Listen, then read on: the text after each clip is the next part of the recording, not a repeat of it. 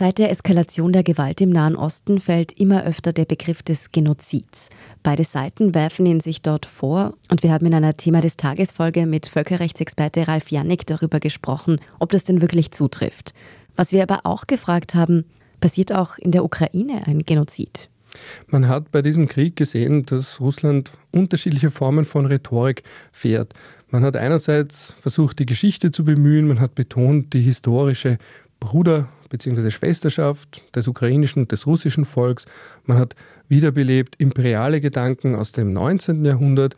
Man hat die Paranoia vor dem bösen Westen auch nochmal richtig hochgefahren. Aber man hat auch die ukrainische Identität in Frage gestellt und vor allem auch die Eigenständigkeit einer ukrainischen Nation in Frage gestellt. Und man hat auch, wenn man sich zum Beispiel ansieht, diese russischen Talkshows, bei denen man ja teilweise das Gefühl hat, das ist aus einem eigentlich schlechten Film oder aus einem dystopischen Film, man hat hier eine Art von Rhetorik auch gefahren, die ganz klar zeigt, dass man den Ukrainern einerseits abspricht, überhaupt ein eigenständiges Volk zu sein und andererseits auch versucht, ihnen die Identität zu rauben.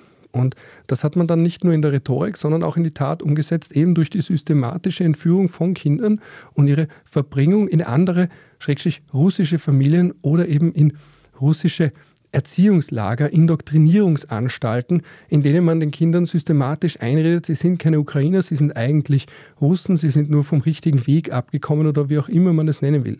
Und wenn man jetzt diese Gesamtheit nimmt, der Rhetorik, sowohl von Wladimir Putin als auch seinen Getreuen, seinen Gehilfen, dann zeichnet sich ein Bild, wo man sieht, hier geht es auch um mehr als unter Anführungsstrichen, riesigen Anführungsstrichen, einen Krieg, sondern auch darum, hier die Identität einer anderen Gruppe und einer sehr großen Gruppe in Frage zu stellen und letztlich auch zu rauben. Und dann stellt sich natürlich die Frage, sind diese Handlungen neben Kriegsverbrechen, neben potenziellen Verbrechen gegen die Menschlichkeit auch als Völkermord zu qualifizieren, nämlich den Versuch, die ukrainische Nation ganz oder teilweise zu zerstören.